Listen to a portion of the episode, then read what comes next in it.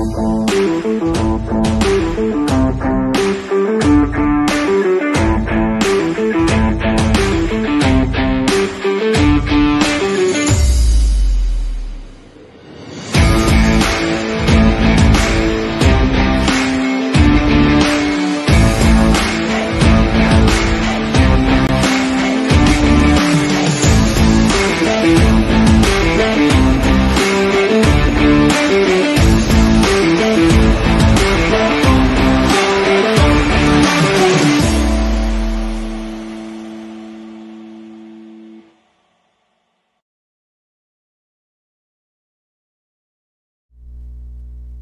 pessoal, muito boa tarde ao canal da Cinética, aqui Mateu, vocês já me conhecem nos nossos vídeos, não, aglo- não agora é claro né pessoal, que agora é hora da- do nosso podcast. E também nos sigam no Instagram Cinética Edu, nos marquem, compartilhem. E hoje, antes de mais nada, eu queria agradecer aos nossos parceiros oficiais, a Physical Solutions, tá vindo muito material legal com o aparelho isoinercial deles, fiquem de olho, é um aparelho muito inovador, é um instrumento de trabalho bem diferenciado e a gente vai trazer bastante vídeo para vocês aprenderem um pouco como é que se usa ah, esse instrumento. E o primeiro podcast totalmente equipado pela Rupson, nossa parceirona agora que nas cadeiras, tudo aqui que vocês estão vendo é da Rupson, que nos ajuda agora em tudo. Ah, principalmente na área de tecnologia, deem uma olhada no site deles. Com certeza vocês vão gostar do material que eles trazem, muita qualidade, e vocês vão ver bastante coisa ainda deles por aqui, tá bem? Então hoje vou conversar com meu amigo e sócio Ramiro, que também vocês já conhecem bastante.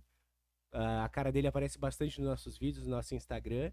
E hoje a gente vai conversar um pouco sobre a cinética, sobre como tudo começou, eh, quais as perspectivas que ele tem para ela e ah, um pouquinho sobre os, os futuros projetos que a gente tem para apresentar aí para vocês. Então, Ramiro, pô, bota no silencioso, né, Ramiro? Não, é eu tava vendo aqui, Anzo, que eu acho que tá com uma capa errada ali o vídeo. Tá com a capa de outra pessoa. Só dá, só ajustar isso aí pra nós. E. E vamos seguir. Então, Ramiro, fala um pouquinho aí de ti, para os poucos que não te conhecem. Fala um pouquinho aí do, do- da cinética, o que, que ela representa para ti, como é que surgiu essa ideia. E a partir daí a gente vai conversando mais um pouco. Excelente. Muito obrigado, Matheus. É uma honra enorme estar aqui, vamos dizer assim, do outro lado da cadeira. É, muitas vezes na posição de entrevistador, de mediador, e agora como entrevistado, né? Ou mais melhor ainda, um bate-papo para a gente falar um pouco sobre a cinética, sobre fisioterapia, sobre profissional de educação física, é, sobre o mercado de trabalho, sobre a carreira e a vida acadêmica, como conciliar essa vida profissional com a vida acadêmica, né? Que no Brasil ainda é muito difícil, é muito complicado. Mas a ideia é justamente trazer um pouco dessas experiências que eu tenho passado ao longo dos últimos anos e que hoje eh, fizeram parte do meu crescimento profissional. Então, para quem não conhece o, o Ramiro, eu sou ex-atleta de handball, então desde muito cedo eu pratiquei atividade física, então até os meus 14, 15 anos eu vivia na escola, no colégio, né? Pratiquei futsal, vôlei, basquete, mas a partir dos 15 anos eu me dediquei um pouco mais ao handball. A gente acaba tendo, vamos dizer assim, uma, uma especialidade maior em determinado esporte e foi o que. Claro. Pronto. E foi o que eh, me levou a voos maiores dentro do esporte. Então, com 16 anos, eu fiz parte da seleção brasileira sub-16, eh, participando do campeonato mundial e do campeonato sul-americano.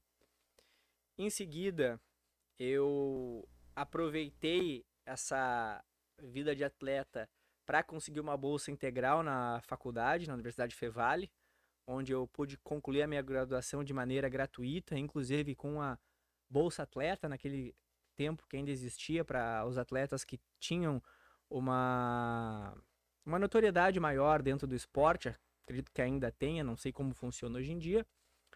E desde o início eu sempre quis estar no meio do esporte, óbvio que eu sempre pensava em estar como atleta, mas já que não deu, eu busquei a fisioterapia num primeiro momento, já sabendo que iria trabalhar com esporte, com reabilitação, e depois dei início aos estudos na educação física, que para mim a união das duas profissões, além da nutrição, da psicologia, da própria medicina do esporte, elas estão totalmente conectadas. O trabalho interdisciplinar ele é fundamental tanto para o aluno quanto para o paciente. E quanto mais a, a gente conseguir informações e quanto mais a gente conseguir trazer esse trabalho para o nosso, nosso dia a dia, nossos resultados serão melhores.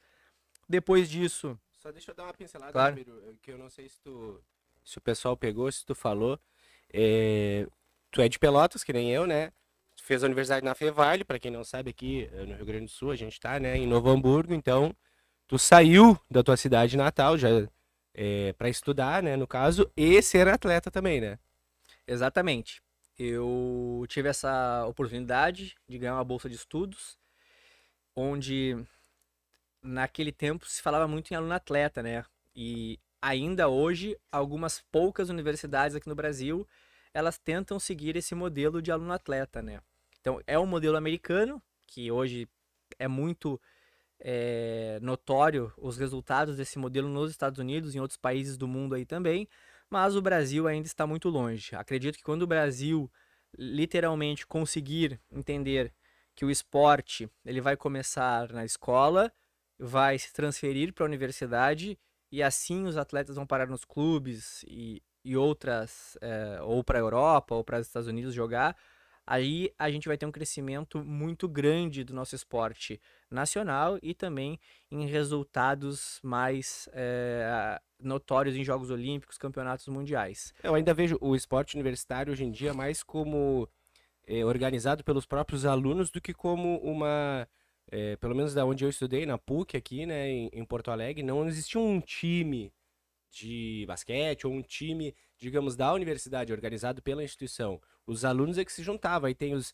os como é que como é que se chama? Dos, dos próprios cursos, né? Tem as atléticas, né? Mas eu ainda vejo que não existe uma ideia institucionalizada das universidades de terem times, eh, de fazerem competições é, entre universidades, né, ainda me parece muito, digamos assim, mais focado no que os alunos pensam em fazer, né? É, na verdade, nós temos dois, duas vertentes dentro da universidade no Brasil. Nós temos o esporte amador dentro da universidade, que seriam as atléticas, onde as, os próprios alunos, os próprios, vamos dizer assim, diretórios acadêmicos se organizam dentre eles para realizar eventos e competições. Isso seria o esporte amador dentro das universidades. E nós temos a CBDU, que é a Confederação Brasileira de Desporto Universitário. Essa sim, ela organiza e gerencia o alto rendimento dentro da universidade.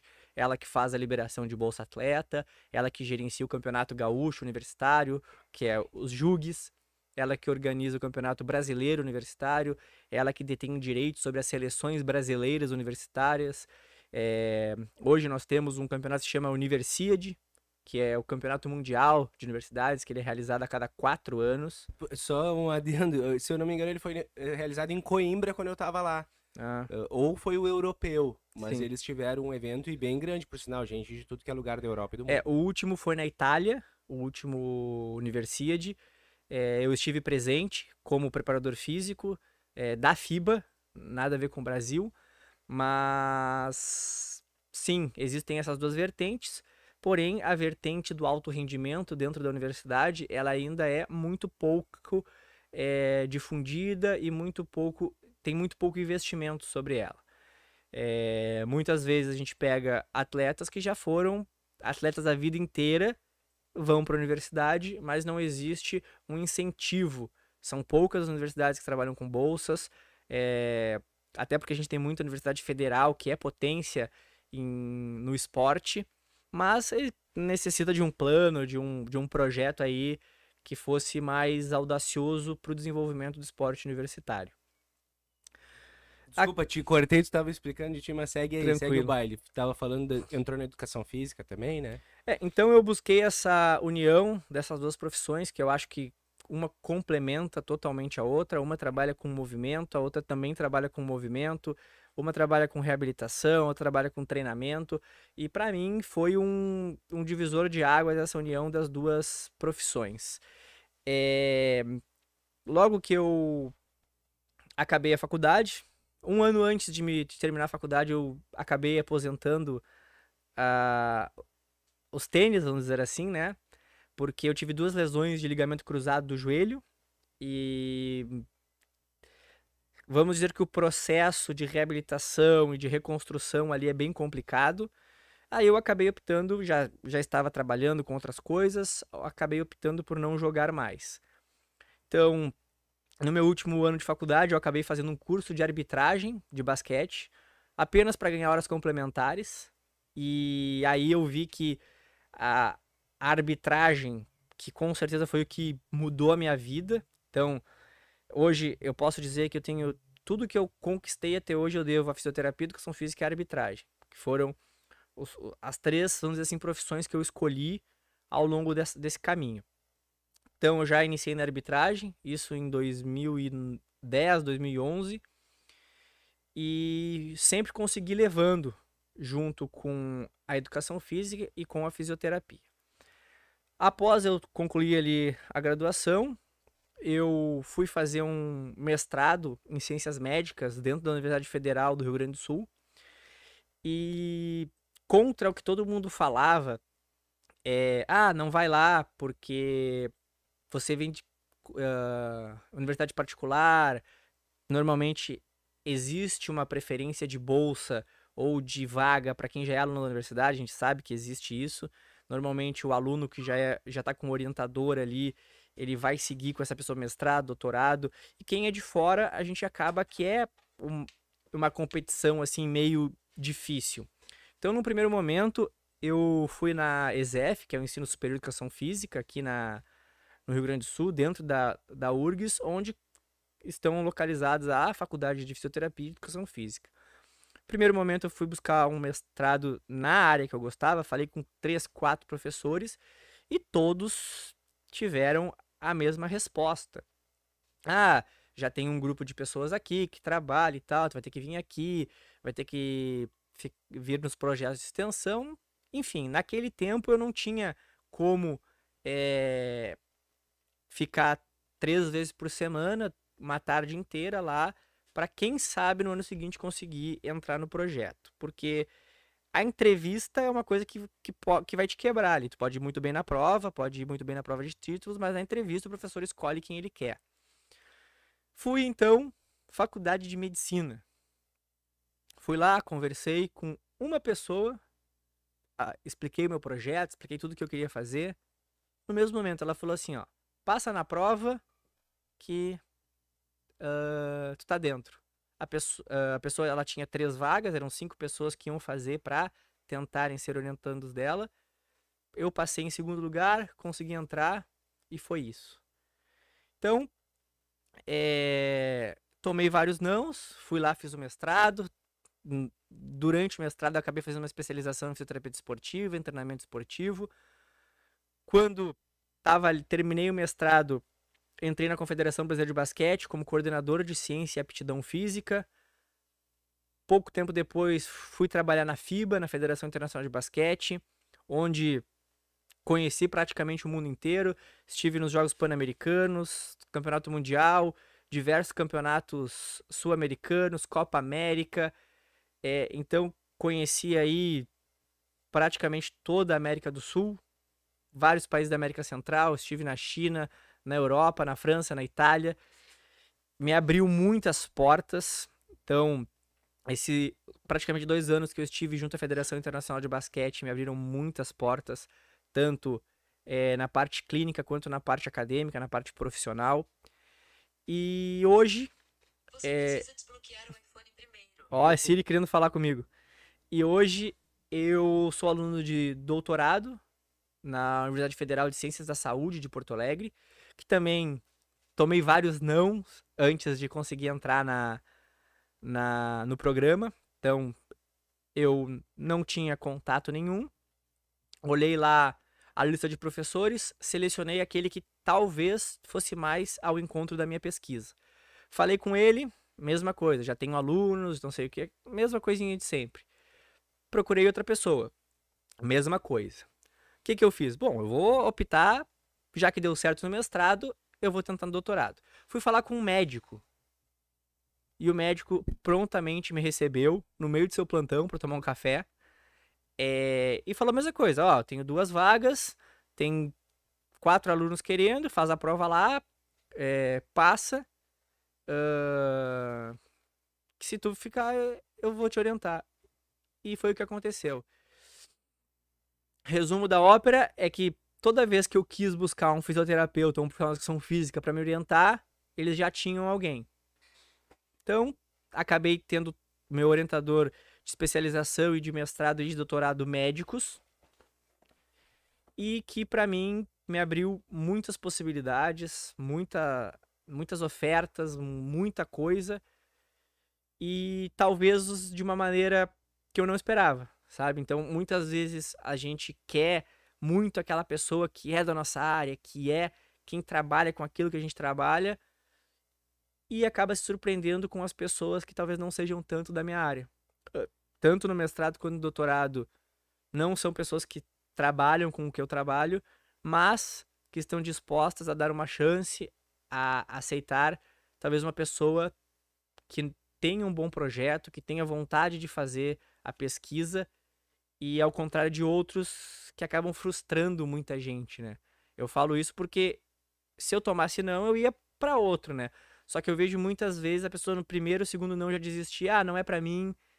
E é por isso que existe essa vamos dizer assim, esse rumor de que só entra em federal quem já é aluno. Mas a gente sabe que não, basta encontrar a pessoa certa para te orientar, né? Resumindo, é isso. E como tu faz para é, duas perguntas, na verdade, né? A primeira é onde entra a cinética aí, né? E a outra é como conciliar tudo isso para quem está assistindo, quem tá, que é estudante ou que quer ingressar no mestrado, no doutorado. Como conciliar o trabalho? Muita gente entende que não dá, né? Mas como conciliar o trabalho? Tu trabalha como uh, fisioterapeuta, profissional de educação física, árbitro, tem a cinética, é professor. Como conciliar tudo isso? Acho que a primeira coisa é disciplina e organização. Sabe? Eu sempre que as pessoas me falam: "Ah, eu não tenho tempo para isso, eu não tenho tempo para aquilo", eu sempre falo, é uma questão de tu organizar as tuas coisas. Porque é o que tu falou, hoje eu tenho várias funções, vamos dizer assim. Eu consigo treinar todos os dias, às vezes eu consigo treinar duas vezes. Eu consigo estudar, eu consigo gerenciar as minhas coisas, mas consigo cuidar do meu cachorro, né, o Boris. É, é uma questão de gerenciar o tempo e ter disciplina, né? Eu... Quando uma pessoa me fala, ah, eu não tenho tempo, eu, às vezes, eu tento mostrar para ela é, como que ela pode organizar esse tempo, como ela pode é, se tornar uma pessoa, uma, uh, fazer melhor as coisas ali do dia a dia, e o que eu vejo que a maioria das pessoas é desorganizada nesse sentido, ou não tem uma rotina, ou não tem hábito de fazer as coisas. Eu acho que isso é uma coisa muito importante, principalmente quando a gente tem muitas coisas a fazer. Em 2014, 2015, eu trabalhava das 5 e meia da manhã às 11 e meia da noite, dando aula é, e atendendo pacientes. Então, entre atendimentos e aulas e, e treinamentos, é, a gente lançou uma ideia de fazer cursos presenciais. Então, naquele momento, o local que eu trabalhava tinha uma parceria muito forte com a Core 360 e abriu essa possibilidade de trabalhar junto a eles dando cursos. Então, durante dois anos, a gente deu cursos junto à Core 360 e depois disso, a gente, vamos dizer assim, cortou o vínculo e começou a dar curso, eu e mais algumas pessoas, cursos de treinamento funcional e bandagem funcional no primeiro momento. Antes do início da pandemia, é, o Igor, que é o nosso sócio aqui, ele veio com uma ideia. Bah, meu, quem sabe nós pegarmos esse teu e-book que tu já dá no curso e esse teu livro e transformar no e-book e a gente vender digitalmente. Primeiro momento, não conhecia, não tinha muito entendimento do que, que poderia ser aquilo. Eu falei, ah, vamos fazer e tal. Então, fizemos toda a função lá, é, ficha catalogada, registrar o livro, ISBN, colocamos para vender. E o resultado foi assim, fora de qualquer pensamento no e-book, a gente vendia uh, R$ 39,90. É, três meses depois, veio a pandemia. Porém, nós já estávamos estruturados com cursos gravados, com novos projetos. Então, foi o momento que o governo decidiu fechar as academias, fazer o lockdown. E eu falei assim: bom, vamos investir nisso e eu vou parar de dar aula. Então, eu tinha nesse momento uma sociedade lá num centro de treinamento, pedi para sair, fechei tudo que eu tinha lá e investi tudo na cinética. Então, eu já não tinha mais é, o meu centro de treinamento. Eu não estava tendo a CBB e nem a FIBA porque estava no meio de uma pandemia. Se não tem jogo, não tem. E eu tinha esse dinheiro que eu peguei da venda da minha porcentagem lá do meu centro de treinamento para investir nesse projeto. E se desse certo, excelente. Se não desse, talvez eu ia ter que voltar lá com, com as orelhinhas baixinhas pedindo para voltar, mas isso seria tranquilo. Então a gente investiu nesse projeto, um projeto como nós somos assim, eu digo que a gente nós somos os primeiros a trabalhar na área da reabilitação do treinamento físico é, com produtos online e naquele momento em três, quatro meses a gente conseguiu praticamente 30 mil seguidores no Instagram, produzindo conteúdo, produzindo eventos gratuitos, workshops, congressos, que foi o que veio a parceria com a Confederação Brasileira de Basquete, que nos abriu novas portas. Então, a gente ficou ali praticamente um ano dentro de uma sala, literalmente da sala da casa do Igor. É, pouco tempo depois, a gente convidou para fazer parte do projeto, tu aceitou prontamente. E quantas vezes ali a gente bateu é, é, firme que era aquilo ali, que dava para ser alguma coisa maior, até a gente chegar onde nós estamos agora, nossa sede oficial. E todo esse processo ele veio com muita com muita caída, vamos dizer assim, a gente caiu várias vezes ali entre erros e acertos, mas com certeza, acredito que todos esses erros, todos esses acertos, eles fizeram parte do crescimento da cinética, do nosso crescimento pessoal e profissional. Se hoje nós temos aí mais de 15 cursos, diversos professores, uma marca forte no mercado, é, dentro da Hotmart, que é a plataforma que hoje a gente ainda usa, nós somos a plataforma com, mai, com maior número de alunos é, do nosso segmento. Então, tudo que a gente faz hoje, a gente faz pensando num slogan que a gente tem desde o primeiro momento lá, que é disseminar o conhecimento e levar esse conhecimento ao maior número de pessoas possível. E hoje, quando a gente pergunta para os nossos alunos, o que que, por que, que você escolhe a cinética? Qual o diferencial da cinética? Preço acessível e alta qualidade. Então, em todos os nossos cursos, o que a gente vê, além de toda, tudo que a gente entrega de forma gratuita, eu vejo que o aluno, que a pessoa, ela acaba recebendo muito mais do que ela está comprando. Então, esse é o grande diferencial que eu vejo hoje na cinética. Alguma coisa mais? eu acho importante, né, tu trazer essa questão de que qual é a grande diferença que eu vejo sendo parte da cinética uh, de outras plataformas, ou talvez outras empresas, é a questão da educação, né? A gente uh, bate muito na ideia de educação e atrelada, a teoria atrelada à prática, né? Então, uh, explica um pouco por que, que tu acha que essa visão é muito importante, assim trazer a educação, vender a, a, educação mesmo, na verdade, tentar disseminar ela e a importância da prática, né? Que a gente traz muito, prática baseada em evidências, tudo que a gente traz nos nossos cursos são. A gente tem professores que estão na prática, a gente tem professores que são é, preparadores físicos, que são fisioterapeutas que atuam na linha de frente, digamos, né? Qual que tu acha que é a importância disso? Aliar a educação é, teórica à prática? Perfeito. Consegue uma água, Lienzo, por favor? Uh, não entramos no Instagram, né? Esse aqui pra mim é que não está aparecendo.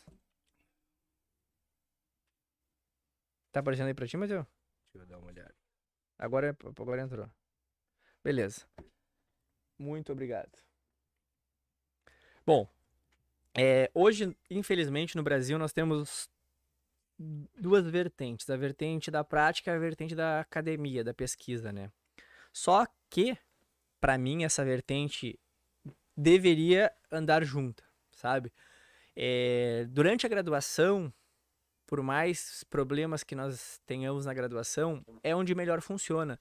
Porque nós temos todas as disciplinas práticas, nós temos os projetos de extensão e os projetos de pesquisa. E na graduação, isso funciona de forma sinérgica. Então, o aluno tem essa experiência da prática e da pesquisa. Quando o aluno termina a graduação, que ele vai buscar um mestrado, um doutorado, 98% dos programas dentro do Brasil, eles são somente pesquisa. Somente pesquisa. E se você quer fazer alguma coisa diferente, você é o revolucionário. Você não existe um apoio para a parte prática dentro da academia no Brasil. Existe, vai lá, realiza o estudo tal e tchau. Infelizmente ainda não existe. E quem quer a parte clínica acaba não tendo conhecimento, inclusive para buscar um artigo de qualidade para fazer uma prática baseada em evidências. Então a gente tem aí um déficit muito grande. O que, que eu vejo? De novo, falando do modelo americano, né? A gente, é, ano passado, uh, teve o prazer de receber o Felipe Eichenberg numa live, ele que é preparador físico do Denver Nuggets. E lá é, é, in, é incentivado que os profissionais façam um mestrado profissional, que se chama, onde ele vai pegar a experiência prática dele e levar para dentro da academia e vice-versa. de clubes, né, de times da NBA, times da NFL, eles trabalham dentro, né, em campo, né? Exatamente, exatamente.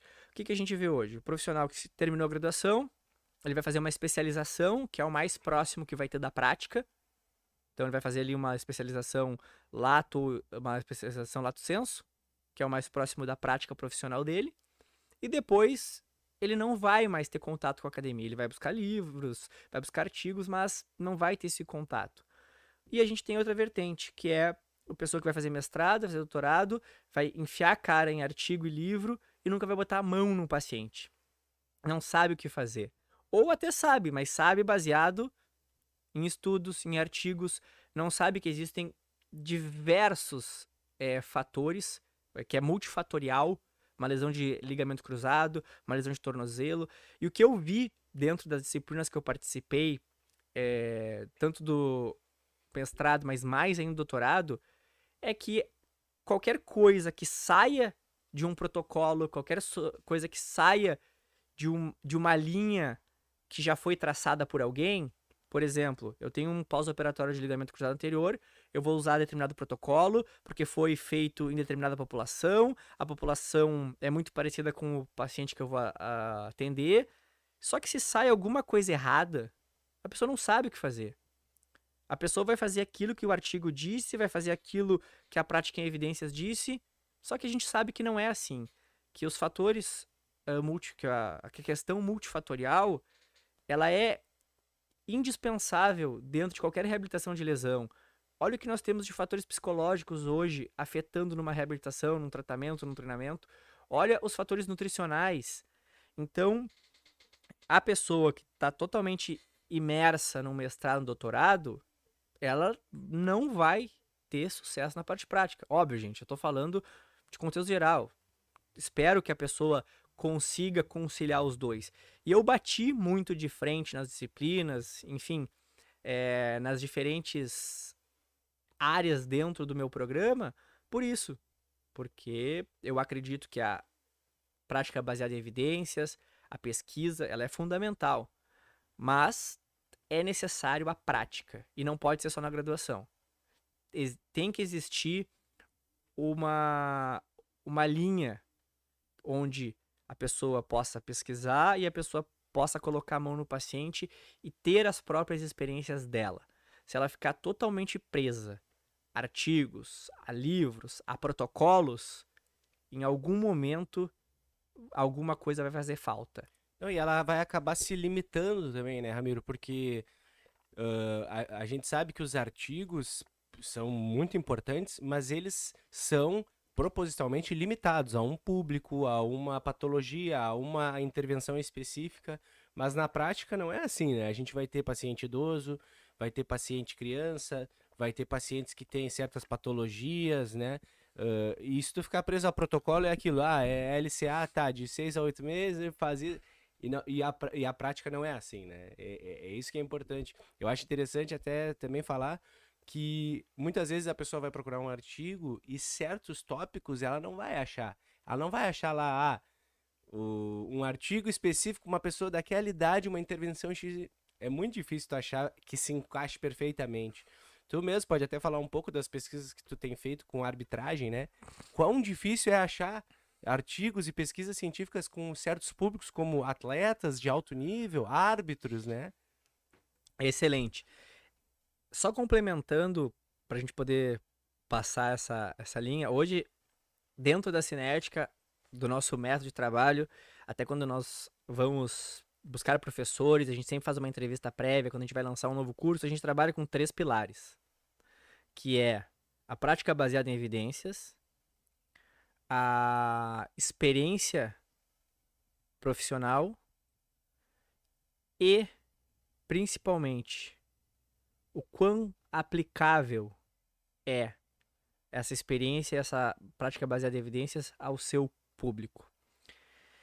E o que eu bato firme na tecla é que o que, o que mais importa para um profissional é a experiência dele é como que ele entende o movimento, como ele entende o exercício, como ele vê ele próprio, a questão da consciência corporal e como ele vê o paciente, o aluno dele.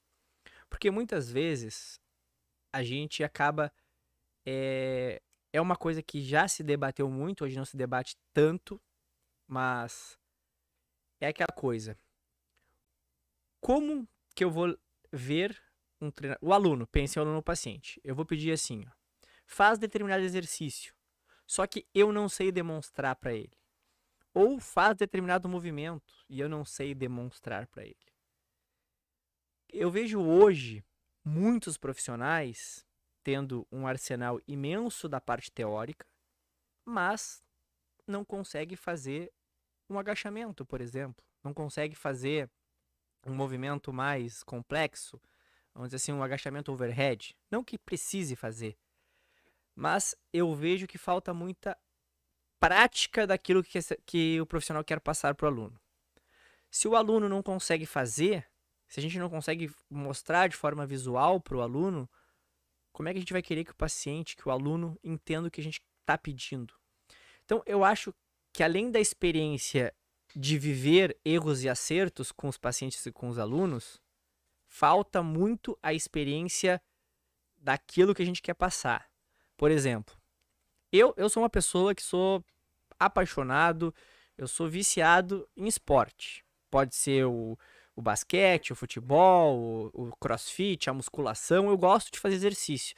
E muitas vezes a minha terapia é fazer exercício. Se eu estou estressado, se alguma coisa está me incomodando, eu vou na academia. Aquilo me liberta de uma forma, me deixa relaxado, me deixa tranquilo. Tem muitas vezes que é, eu viajo ali um dia inteiro viajando. A maioria das pessoas chegaria cansada. Ah, vou descansar um pouquinho. Eu chego a ficar entediado. Eu preciso ir pra academia, preciso ir pra correr, preciso fazer alguma coisa. E isso me traz muito da questão de consciência corporal, da questão de entender os movimentos. E muitas vezes aquilo que os atletas, que os árbitros estão passando, eu já passei. Óbvio, vai ser de maneira diferente, que cada um vai ter uma lesão, que cada um vai responder o tratamento, a reabilitação, mas entender os processos e ter passados pelos processos é a experiência que a gente fala. Eu já tive entorse de tornozelo, lesão de ligamento cruzado, lesão de manguito, lesão na coluna, diversas lesões musculares. Gente, eu não estou dizendo para você sair se lesionando por aí, né? Mas entender o que o exercício, o que os movimentos, qual a ação disso no seu corpo, vai fazer muita diferença na hora do atendimento, na hora da prescrição do exercício. É, e isso que tu falou, até a gente traz muito no nosso curso de biomecânica, né? Que não adianta simplesmente tu saber também a anatomia, tu saber o músculo tal, tá ali, mas é tu saber aplicar isso, a cinesiologia, a biomecânica, e tu saber os efeitos que isso tem, né? Tu fazer um agachamento não é simplesmente tu agachar, é tu entender quais musculaturas e sentir aquilo. Isso é uma coisa que eu, eh, eu, já ouvi muita gente falar, tu inclusive, tu tem que saber o que tu tá treinando. Treinar não é simplesmente ir lá e levantar o peso ou ir lá e arremessar a bola. É tu fazer aquilo com uh, significado, com intuito, né? E tu acha que falta isso, então, para os profissionais? Falta eles terem mais essa conexão com o que, que o movimento é, prestar mais atenção, saber o que é para poder passar para os alunos? Sim, principalmente para os fisioterapeutas acredito que os profissionais de educação física já estão mais é, relacionados com o exercício, com o movimento, até porque muitos aproveitam o próprio local de trabalho para treinar, para fazer. E dentro da fisioterapia eu já vejo um pouco mais distante. Tirando as pessoas que já trabalham com pilates, treinamento funcional, eu vejo todo o restante dos profissionais ainda não praticando exercícios, não fazendo movimentos, não buscando essa experiência própria, essa autoexperiência, vamos dizer assim, é, dos movimentos, da mobilidade, da flexibilidade, do treinamento. É o que tu falou. Hoje, no 80%, tirando a parte é, de paciente crítico, de UTI, de hospitalar, ou é, que não utiliza o exercício como terapia. Hoje a gente tem a dermato funcional utilizando o exercício como terapia, fisioterapia pélvica, é... enfim, diversas áreas que utilizam o exercício como forma de tratamento. Então, o profissional ele deve ter conhecimento sobre os exercícios e não somente conhecimento teórico, e sim o conhecimento prático, a experiência prática de realizar. Como é que será que uma ponte, uma elevação de quadril age naquele meu paciente? O que, que ele está sentindo? Ah, se eu botar uma barra, será que vai ser desconfortável para ele? Se eu botar um kettlebell, um agachamento com uma barra nas costas, será que é desconfortável? Então, ainda falta muito do profissional, principalmente da fisioterapia, que não trabalha com pilates ou que não trabalha com treinamento funcional, inserir na sua rotina a prática de exercícios pensando na, no melhor do seu aluno, do seu paciente. É o que tu falou, a pessoa vai lá, faz um curso de final de semana de treinamento funcional, enfim, de qualquer outra abordagem que tenha, porém é aquilo ali e a pessoa já acha que sabe tudo. Só que tudo são experiências. Volto a repetir, quando a gente está realizando uma avaliação física, a gente vai buscar todos aqueles pontos fortes e pontos fracos dos nossos alunos, dos nossos pacientes. Realizou os testes funcionais. Mesma coisa. Fomos lá, periodizamos e prescrevemos um processo de reabilitação ou de treinamento. Deu dois, três meses ali, não deu resultado. O que, que a gente fez? A gente errou. E o errar faz parte do processo. A gente vai sentar, vai rever tudo o que a gente fez e vamos de novo até achar aquilo que é melhor ou que é mais aproximado daquela pessoa. E não utilizar protocolos, não utilizar programas que não são individualizados. Cada vez mais a gente vê que o programa que ele é individualizado, que ele é específico para aquela pessoa, ele tem resultados muito melhores e resultados efetivos. E é o que muitas vezes falta ainda para o profissional é conseguir, literalmente, ter um problema, ou uma lesão, ou um aluno que quer ganhar hipertrofia, que quer emagrecer, ele tem o problema. Ele precisa arranjar a solução desse problema. Que ele vai lá buscar a literatura, a prática baseada em evidências, ele vai trazer a experiência profissional dele para resolver aquele problema. E é, é interessante isso. Eu acho que muitas vezes falta. O pessoal, a gente falou de, ah, de faltar tempo, uh, da pessoa saber uh, conhecer. Tu agora trouxe a, a questão também da avaliação física, os testes funcionais, a reavaliação. E às vezes a gente vê os profissionais dizendo que falta tempo para ter esse tratamento individualizado, né? Mas esse é o tratamento que traz resultado financeiro pro profissional, né? Porque a gente não, não adianta a gente só falar coisas bonitas, digamos assim, da teoria, mas a, o profissional de educação física, fisioterapeuta, precisa ganhar o seu dinheiro, o seu ganha-pão. E, e, tu acha que falta isso para eles, uh, ou para alguns no caso, né, de individualizar mais o treinamento, focar mais em avaliação, reavaliação, periodização, prescrição do treinamento? Tu acha que falta um pouco isso para a maioria desses profissionais que diz que ah, eu tô perdendo aluno, ah, não tô tendo resultado, o aluno não tá retornando? Com certeza. É, tanto profissional de educação física quanto fisioterapeuta, eles ainda têm uma característica muito de reclamar, sabe?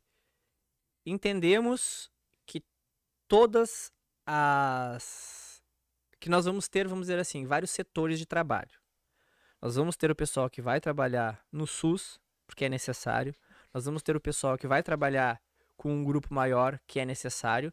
E nós vamos ter o pessoal que vai trabalhar com um paciente com um aluno individualizado.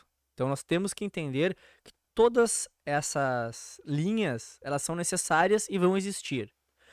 Só que vai do profissional buscar qualificar-se, buscar coisas diferentes para sair disso e poder chegar no ponto de ter pacientes individualizados, de ter alunos individualizados, ou de trabalhar num grande clube, ou de trabalhar numa grande instituição, buscar outras coisas. Durante a pandemia, eu vi muita gente, é, muitos profissionais reclamando do CREF, reclamando do CREFITO. Primeiro ponto, as pessoas não sabem o que é o CREF e o que é o CREFITO. O CREF e o CREFITO, eles são órgãos que fiscalizam e regulamentam a profissão. O que, que eles vão fazer? Eles vão dizer o que, que o profissional de educação física, o que, que o fisioterapeuta pode fazer ou não. O Ramiro, ele pode pegar e fazer um, um procedimento invasivo com bisturi no Mateu? Não. Quais são as especialidades que o fisioterapeuta pode fazer? Quais são as especialidades que o profissional de educação física pode fazer? Isso é o que o CREFITO e o CREF faz tem determinada pessoa lá que não é formada, que não tem graduação, que está fazendo alguma coisa relacionada, está passando treinamento. A gente vê muito disso. A gente vê muito aí diversos processos que nós tivemos aí, principalmente de influencers. O CREF vai lá e fiscaliza o exercício legal da profissão. É para isso que serve o CREF e o CREFITO. Exercício legal da profissão, regulamentação e fiscalização. Ponto.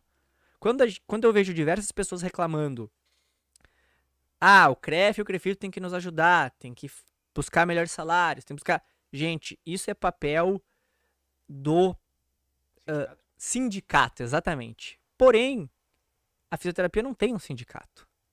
Não existe um sindicato da fisioterapia. Da educação física existe.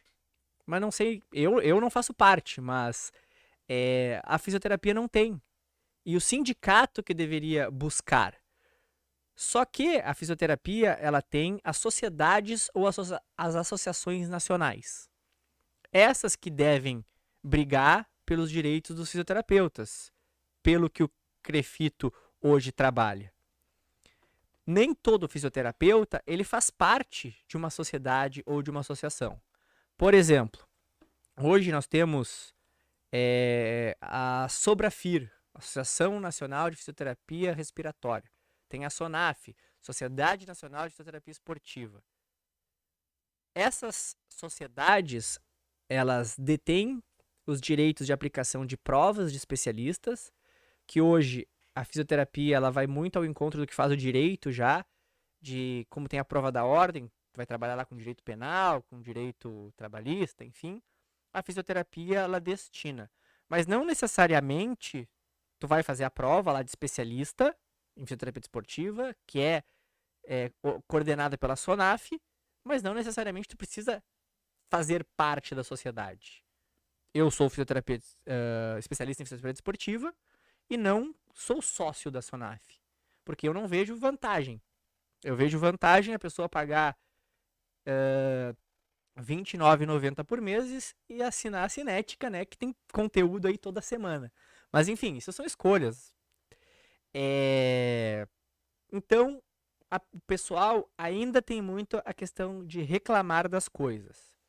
Eu trabalhei em todos esses setores que eu falei. Eu trabalhei em clínica que atendia no SUS. Trabalhei durante um ano. Ganhava é, seis reais por paciente. Depois, eu tive a oportunidade de entrar num centro de treinamento onde era um centro de treinamento interdisciplinar, fisioterapia, profissional de educação física, nutricionista. Pude crescer dentro desse centro de treinamento, buscando qualificação, cursos. É... Quem ali se formou entre 2012 e 2013 tinha uma onda muito forte da Core 360, então fiz toda aquela formação lá. É, cresci dentro dessa academia, trabalhando às 5 e meia da manhã às 11 da noite, ainda fazendo especialização, fazendo mestrado, é, conciliando a carreira de árbitro. Depois disso, saí de uma posição de funcionário para ser sócio. Depois disso, nós fomos mudando a maneira que a gente foi trabalhar. Chegou um determinado momento, ali 2016, 2015, 2016, que nós fazíamos avaliação física com testes funcionais, que ela levava uma hora, uma hora e meia. Nós não tínhamos agenda mais, eu fazia isso o dia inteiro. Das 8 da manhã às 8 da noite fazendo avaliação física. E não só de alunos do nosso, do nosso estúdio, de diversas academias, de diversos estúdios de Porto Alegre. Então a gente fazia avaliação física, fazia testes funcionais. Dentro de três meses nós estava ligando para as pessoas: ah, vamos fazer tua reavaliação, vamos fazer. E acabávamos ganhando muitos alunos porque quando faziam a reavaliação não sentiam muita diferença. Só que a gente só fazia avaliação e reavaliação. E hoje, quem que faz avaliação, quem que faz uma reavaliação? Óbvio, é o que tu falou, depende do tempo. Mas eu consigo fazer uma avaliação física mais compacta para minha academia.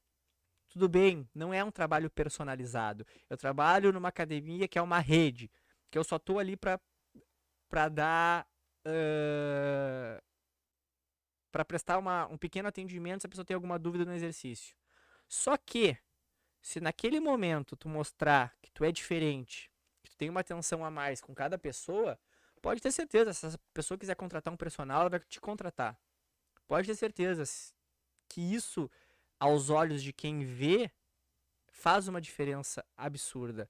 É por isso que hoje, dentro do mercado de trabalho, e hoje na função de coordenador de ciência e aptidão física da Confederação Brasileira de Basquete e diretor técnico aqui da Cinética, coordenador de pós-graduação, eu procuro, os profissionais me mandam, gente, eu recebo uns 20 currículos por semana aí. Eu procuro pessoas primeiro que são líderes, que têm uma proatividade grande, que eu vejo que podem crescer muito e principalmente não me trabalho, né?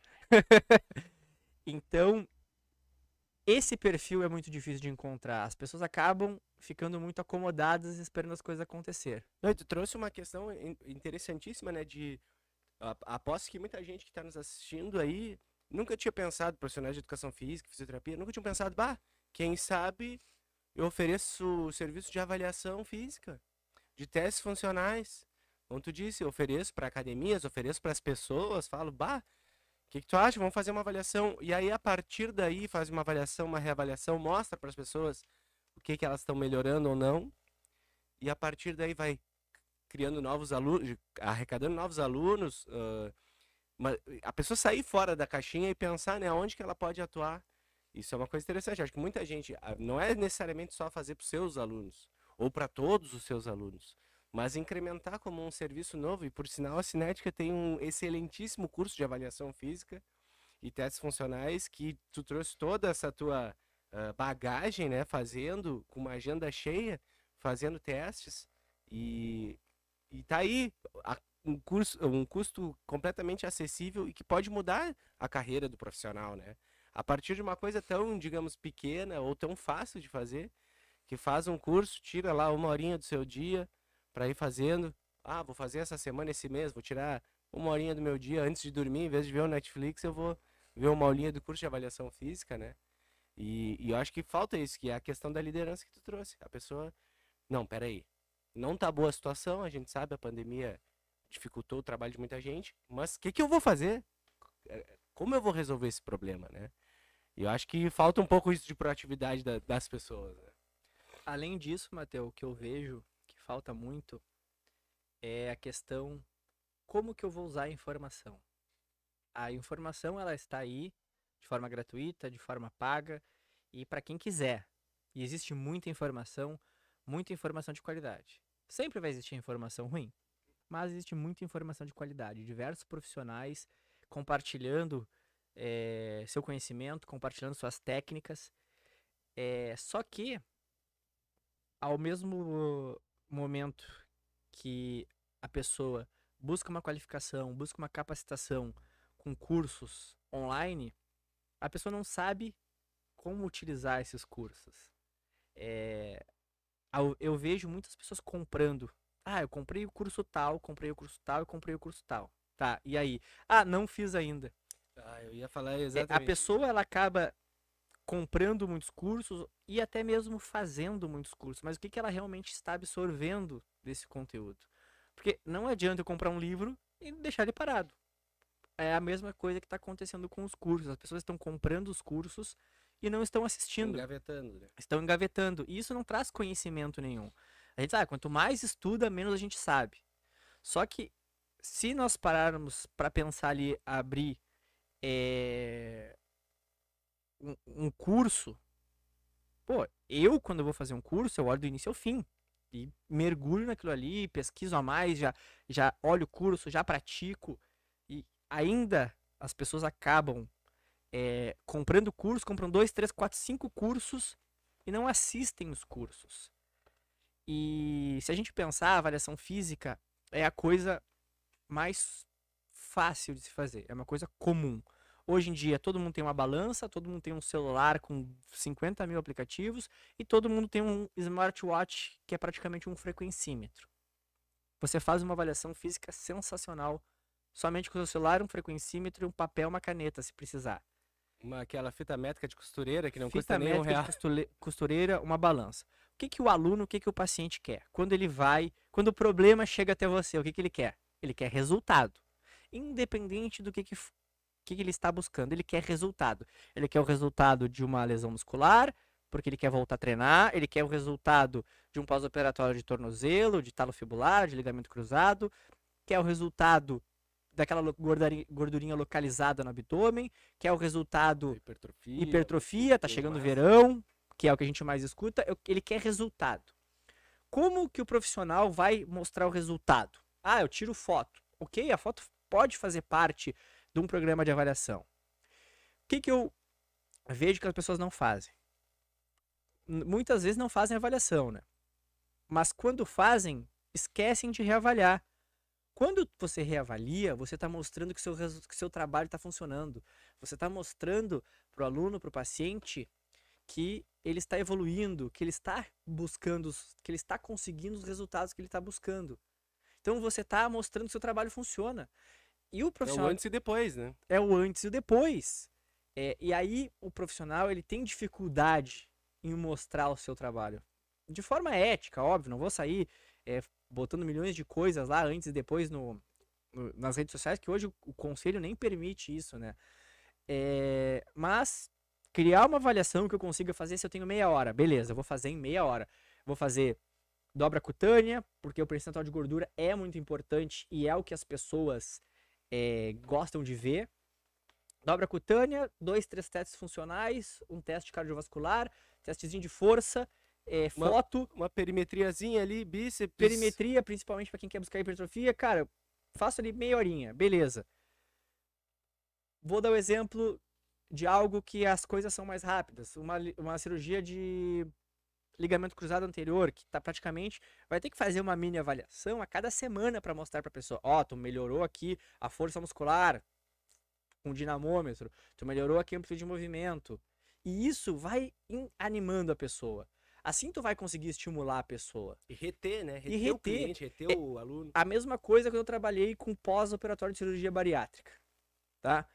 Cara, eu fazia uma avaliação e a cada semana eu estava ali fazendo reavaliações e buscando é, fatores para incentivar e estimular o meu aluno e o meu paciente. É, tu lembra do Eduardo, né? Que foi um dos meus primeiros pacientes de pós-operatório de cirurgia bariátrica. Em seis meses, a gente conseguiu baixar quase 40 quilos. E ele estando sempre estimulado a continuar. Porque a gente sabe o quanto é difícil de um obeso buscar atividade física e mais difícil ainda, manter e resistir às tentações, né? Então, quantas vezes eu praticamente tive que ir na casa dele buscar pelo braço.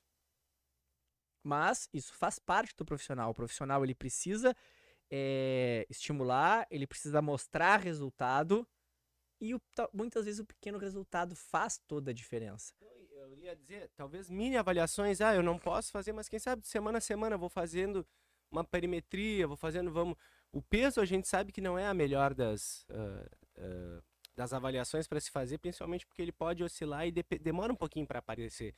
Mas faz uma reavaliação, mostra que aumentou a força, mostra que ó, não conseguia fazer uma barra, estou fazendo três. Né? Tem maneiras do profissional incentivar e fazer essa retenção do aluno. Eu acho que talvez seja uma das coisas mais difíceis, além de angariar novos alunos, é reter. Porque não adianta, que nem. E agora eu vou bater nessa questão do curso.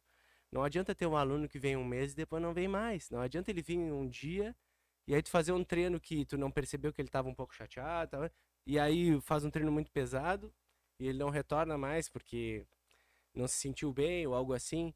E é a mesma coisa do curso, aí só retornando aquilo que tu falou. Cara, não adianta a gente dar um instrumento.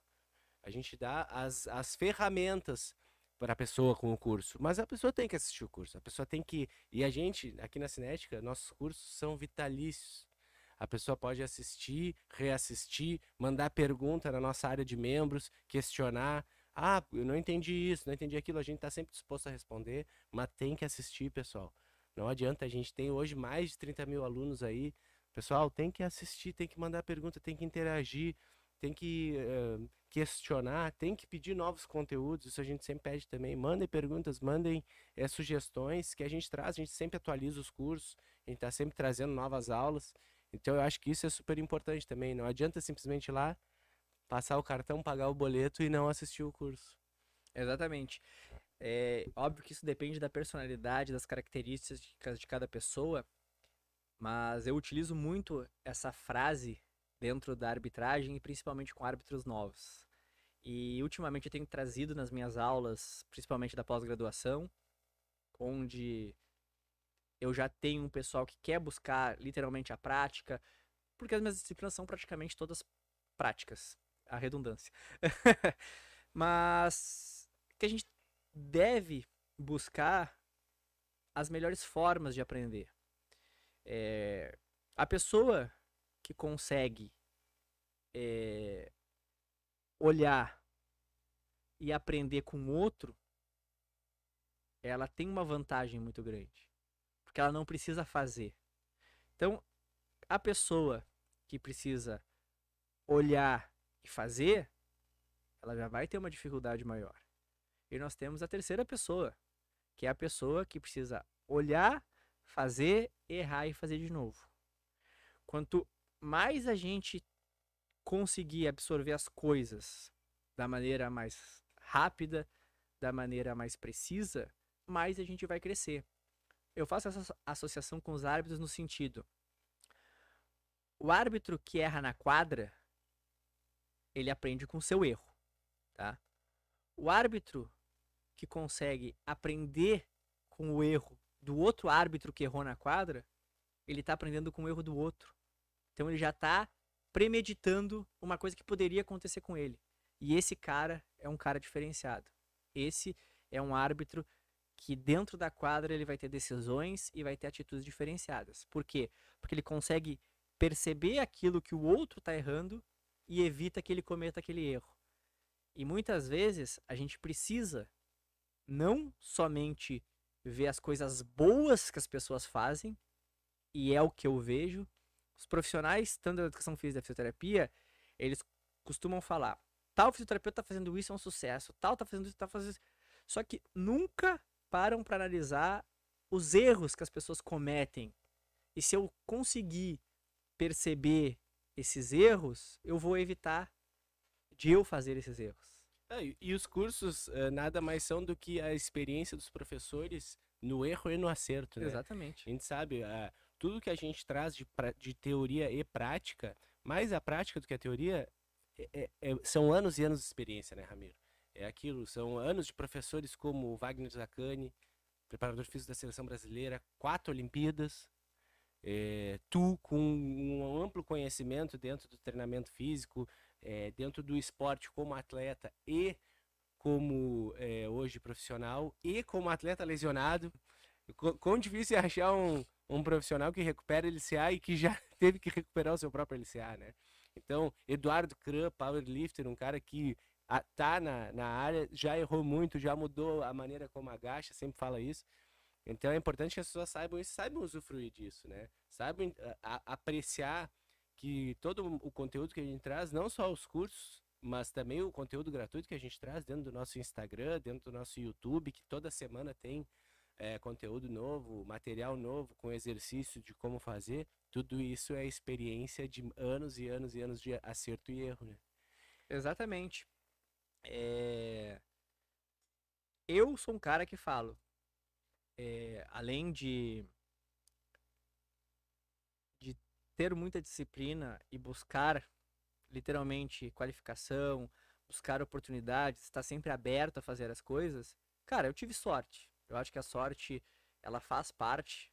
é, Tu precisa ter sorte, porque a- outra coisa assim, é, já percebeu que as pessoas elas adoram dizer que não tem sorte, né? Foi é, minha capacidade, eu que consegui, eu que me esforcei, eu que fiz. sei.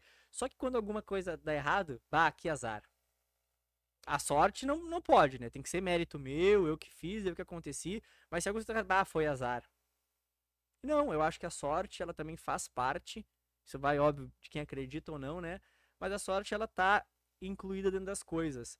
É, e eu digo isso porque quando eu fui trabalhar na Federação Internacional de Basquete, eu estava há dois meses na Confederação Brasileira de Basquete. Eu coloquei um vídeo no Instagram.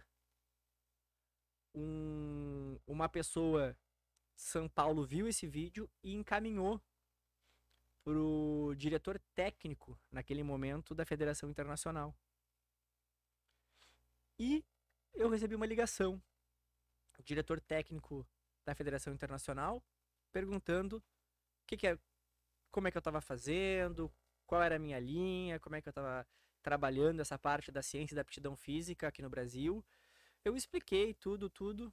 E ao final da conversa, ele perguntou assim, ó, semana que vem você pode ir para o Canadá fazer um, um teste com a FIBA Américas?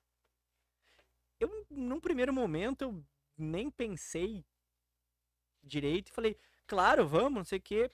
Passei as informações para ele. E eu estava, eu estava num campeonato. Quando eu cheguei ahn, no hotel à noite, já tinha passagem, já tinha e-mail e tudo, tudo. E assim, é, para ver como as coisas acontecem. Naquele momento, eu, meu inglês ele era pífio, pra não dizer outra coisa, inglês de fundo de bar, que nem a gente fala, né? É, naquele momento, eu não tinha um visto pro Canadá. Mas graças a Deus eu tinha o visto americano. E fui pra lá, é, assim, sozinho. Fiz tudo o que tinha que fazer. é, voltando de lá, já recebi o convite para fazer parte da FIBA Mundo. Na outra semana eu fui pro Campeonato Mundial de Basquete Sub-17. E depois daí, praticamente, muitos sonhos que eu tinha como atleta eu consegui realizar. Que foi ir nos Jogos Pan-Americanos de Lima, onde eu fui convidado para fazer parte eh, do Comitê Científico Olímpico Internacional. Então hoje eu faço parte, eu sou membro desse comitê, principalmente na parte de esportes coletivos, na parte mais específica do basquete. E a sorte sempre fez parte, assim, da. É, mas é a sorte que tu só conseguiu agarrar porque tu tava preparado. Essa é a questão também, né? Claro que existe aquela pitadinha de, ah, mas foi tu que fez o vídeo, foi tu que estudou para fazer o que tu fez, foi tu que quando chegou lá é, mostrou tua aptidão para fazer isso. Então eu também eu entendo a questão da sorte, mas eu acho que a sorte ela ajuda, costuma ajudar quem tá preparado mais do que quem não tá, né? É, com certeza, mas se, se, me perguntassem hoje se eu estava preparado, não estava. Mas, porque, é, como eu falei, é, eu dei início a uma coisa nova, né? Que ninguém nunca pensou em trabalhar com árbitro. Então, eu simplesmente criei algo do zero, vamos dizer assim. E a Federação Internacional, que, é, que rege o esporte no mundo, me convidou para fazer parte. Para colocar protocolo, para colocar tudo do zero. Então, muitas coisas foi no erro acerto. Eu não sabia o que eu estava fazendo. E foi tentativa, erro, acertar. Isso não dá, isso eu preciso mudar, isso aqui tá muito, isso aqui tá, tá pouco. E sempre me perguntam: Ah, foi uma dificuldade a língua? Gente, a língua é o menor dos nossos problemas, pensando assim. É... Como eu falo, tipo assim, ó. A comunicação, ela, ela acontece. Ela acontece. É... E principalmente quando eu estive na China. Então eu estive na China, fiquei praticamente um mês na China. Eu aprendi seis palavras em chinês. Inclusive que uma palavra com entonação diferente pode significar quatro coisas. Mas então, então eu passe... aprendeu quatro palavras em um. Então. Não, eu aprendi seis palavras no total. E também uh, essa minha experiência da China, além de ter um, uma pessoa lá, o Shao, que não era o nome dele Shao, mas eu chamava ele de Shao, é, que ele só falava somente inglês, mal e porcamente, e também falava lá o mandarim.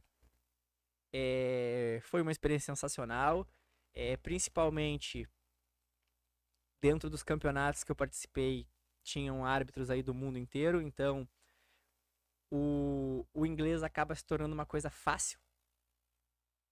Existem línguas muito piores. e hoje eu vejo, se você tiver a possibilidade de estudar o inglês, estudar o espanhol, estude. É, é uma diferença muito grande. Acredito que poderia, naquele momento, ter facilitado as coisas um pouco mais, ou talvez não, né? A gente nunca vai saber. Mas o estudo de línguas também é fundamental, principalmente para quem quer trabalhar com esporte e quando a gente fala ainda de esporte internacional. Seria um, um breve resumo aí dessa, dessa parte. Bom, já estamos aí a, a uma hora e vinte, mas eu queria ainda é, falar sobre. Falar não, te questionar, né? E aí tu vai falar um pouco sobre. E o que, que vem agora para a Cinética? A gente aí tu falou, a gente tem mais de 15 cursos, e-books, estamos uh, com o podcast. Estamos ah, com o podcast. Estamos é, trazendo bastante material no Instagram e no, no YouTube, material gratuito, nossos workshops. Mas o que, que vem? Qual é o próximo passo agora? nós estamos num momento, uh, vamos dizer assim, que a cinética de pouco em pouco tempo passa por novos momentos. É, agora a gente está no momento praticamente de remasterização de, de, dos nossos cursos, mas principalmente no momento de crescimento. Então a gente tem entrada aí de parceiros para o podcast, a Hobson, a Physical Solution. É, provavelmente estejamos nos próximos dias, talvez fechando com mais parceiros, mas principalmente parceiros de grande escala. Nós já temos uma forte parceria com a Confederação Brasileira de Basquete. É, o segundo Congresso Brasileiro de Basquete já está confirmado. Em breve nós vamos abrir as inscrições, nós vamos divulgar as datas. É, profissionais nacionais e internacionais, evento online gratuito. Nós estamos aí finalizando quase fechando uma parceria com o Comitê Olímpico Brasileiro. Então aí vai vir muita novidade. E principalmente a criação de novos cursos, novas ideias, muito conteúdo gratuito no YouTube, novos programas. É, acredito que até o final do ano aí a gente vai ter uns três, quatro programas rodando praticamente diariamente no YouTube. E a ideia é justamente em dezembro levar o nosso congresso Cinética com mais de 50 palestras, com mais de 10 mini cursos gratuitos. Então, nós cada vez mais estamos trabalhando para levar esse conhecimento e principalmente atingir essas pessoas, que essas pessoas tenham acesso a esse conhecimento, tenham a oportunidade de ter acesso a todo esse material que a gente produz. Bom, então tá, né? Eu, antes de mais nada, eu queria agradecer todo mundo que participou, que assistiu, que tá aí conosco no Instagram, no YouTube. Não se esqueçam de, curtir, de se inscrever no nosso canal no YouTube. Pessoal, dá uma olhada nos vídeos. Tem vídeo sobre tudo que é coisa. Tem workshop, tem como fazer exercício. Tem, tem muita coisa mesmo, gente. É, nos sigam no Instagram, Cinetic Edu.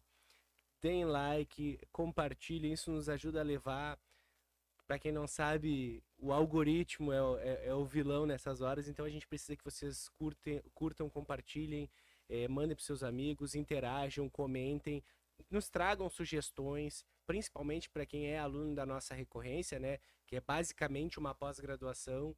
É, tem até mais conteúdo do que uma, to, conteúdos semanais. Hoje dei uma olhadinha, já saiu uma aula do Wagner Zacani. É, e acima de tudo, muito obrigado por estar aqui com a gente. Obrigado aos nossos parceiros que o Ramiro já citou, a Physical Solutions, a Robsons e a CBB, nossa grande parceira também, que a gente faz bastante coisa junto. E vou deixar a última palavra contigo, Ramiro. Te agradecer por estar aqui, meu amigo de anos e anos. E muito obrigado por toda essa parceria aí. É, gostaria de agradecer, primeiramente, a todos vocês que estão aí nos acompanhando.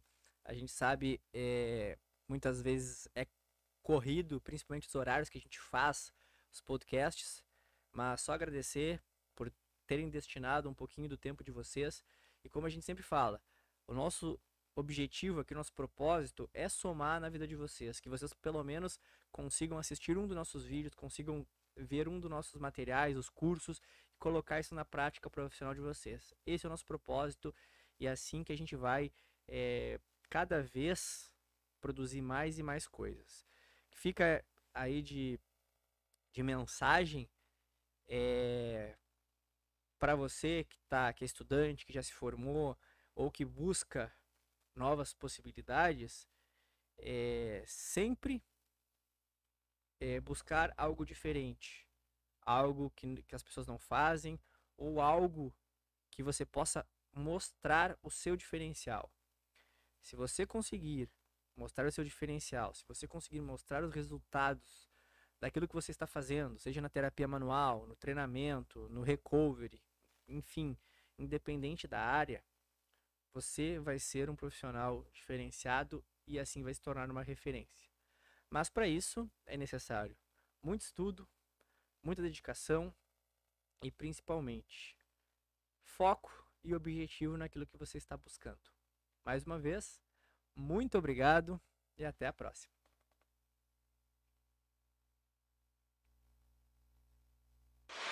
Thank you.